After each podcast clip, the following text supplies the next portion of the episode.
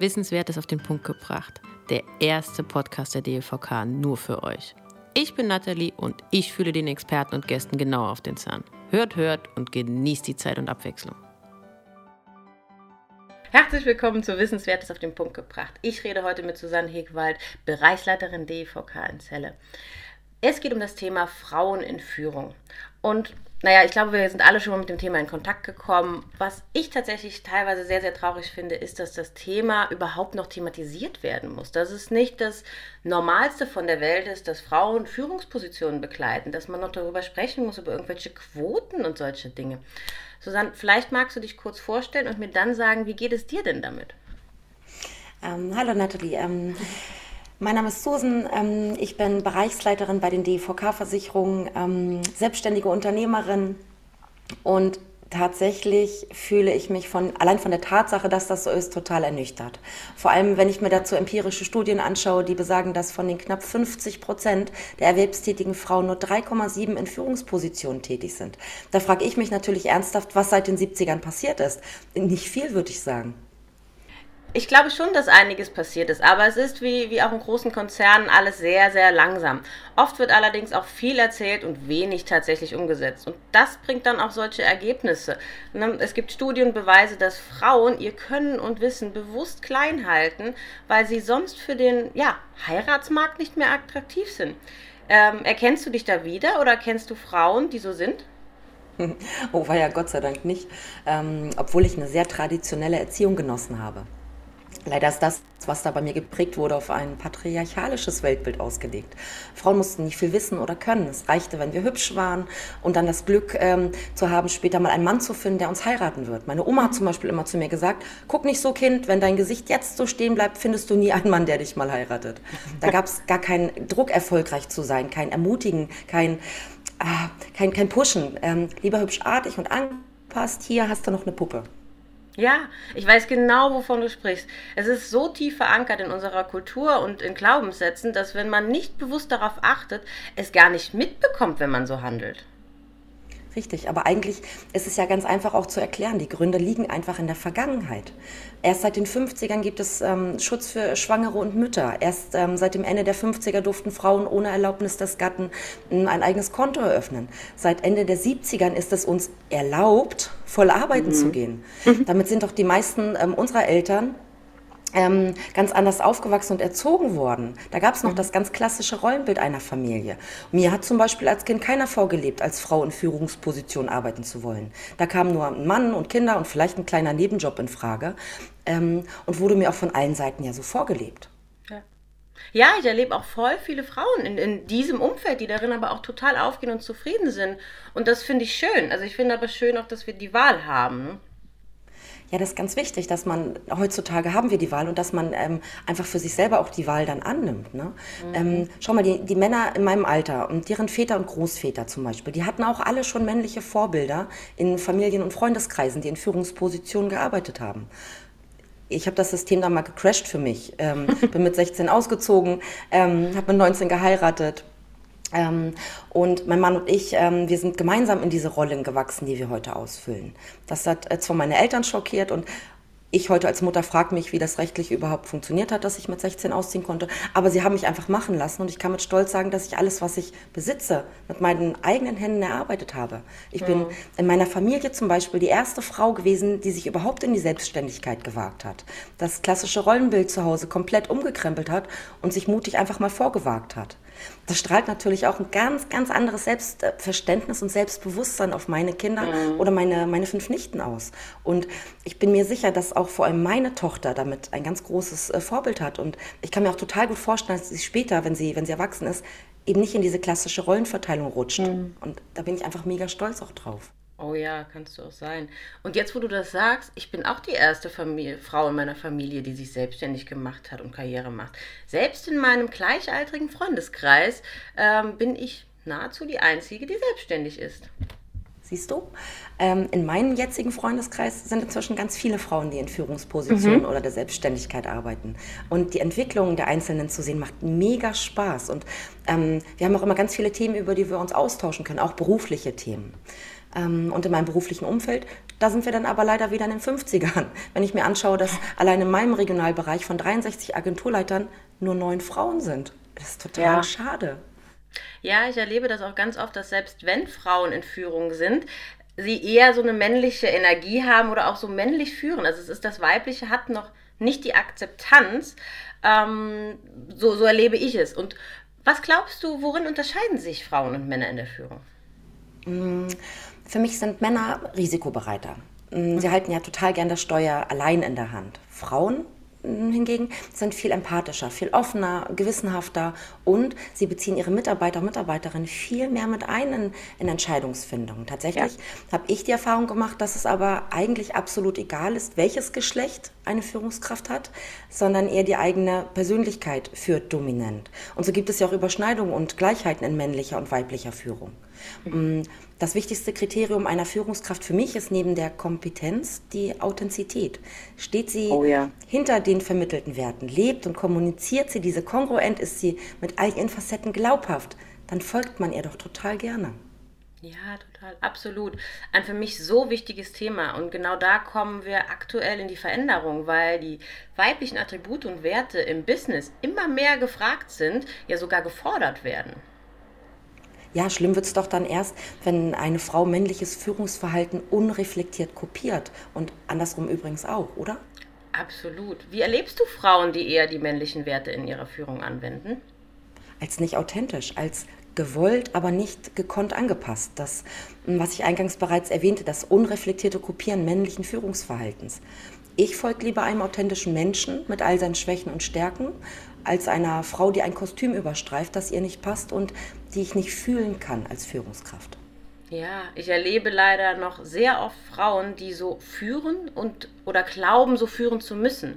Auch hier sind wir meines Erachtens nach in der Entwicklung noch in den ja, 70ern, wie du am Anfang gesagt hast.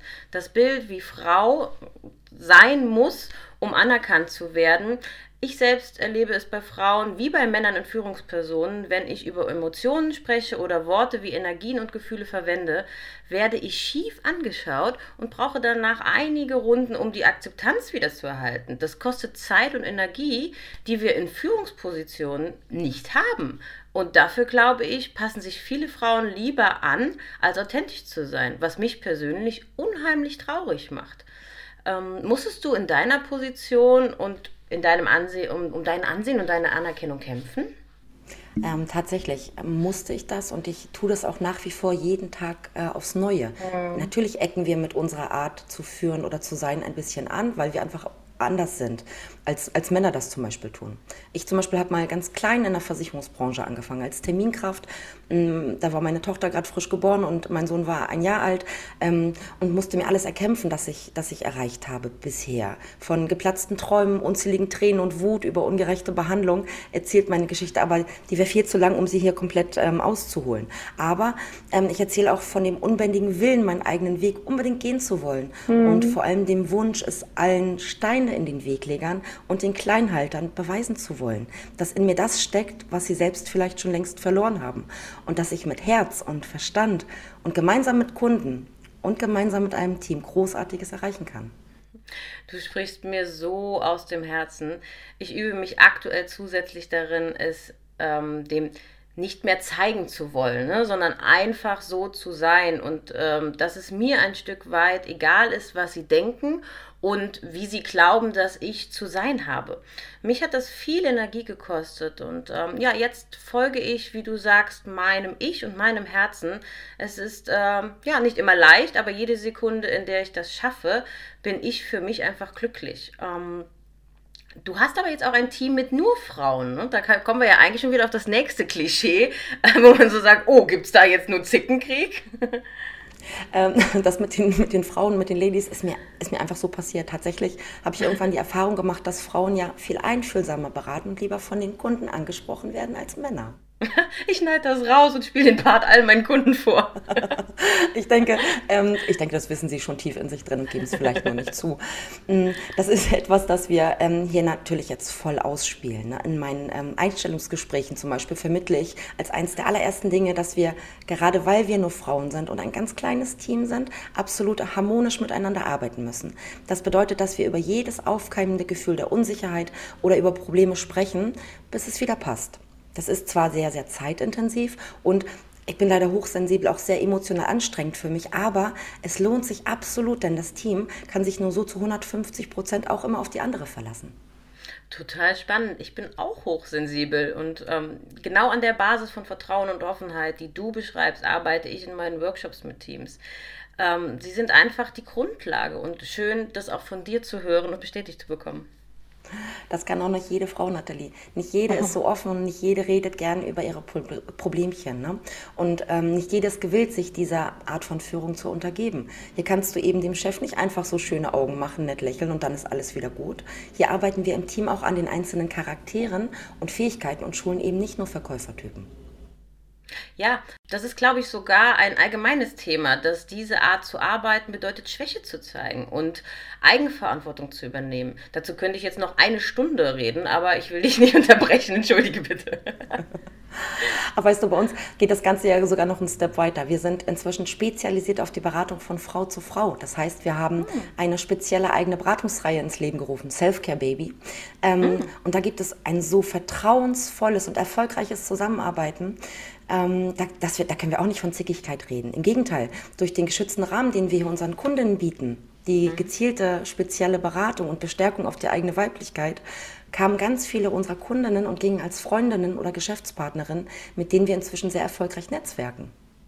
Wow, da hast du mich jetzt schon total abgeholt.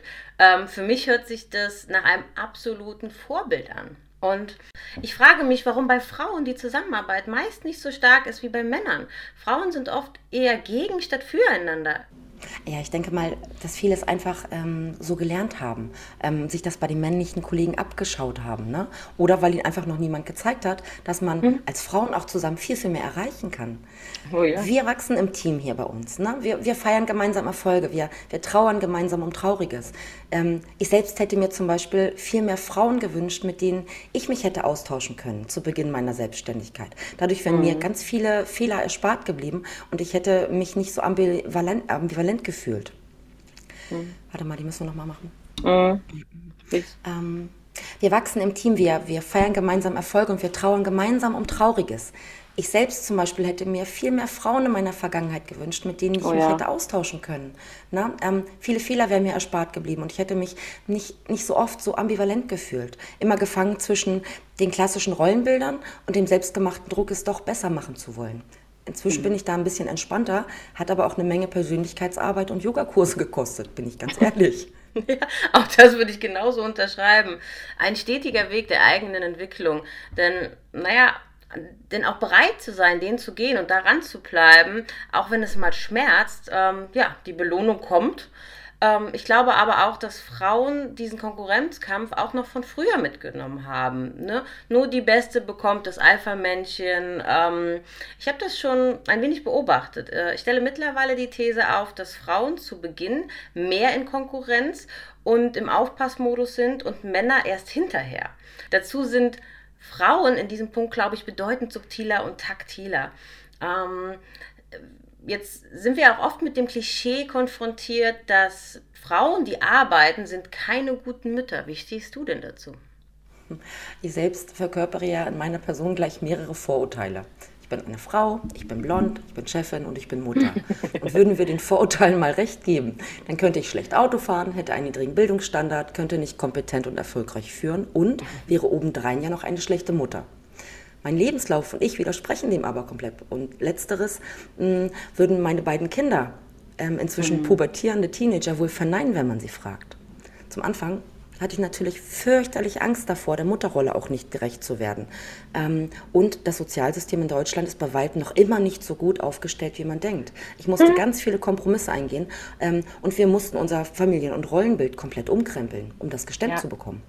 Ja, stimmt. Ich verstehe auch nicht, warum wir uns da nicht zum Beispiel an Dänemark oder so orientieren, die da eine bedeutend besseren Unterstützung für Frauen bieten in diesem Bereich.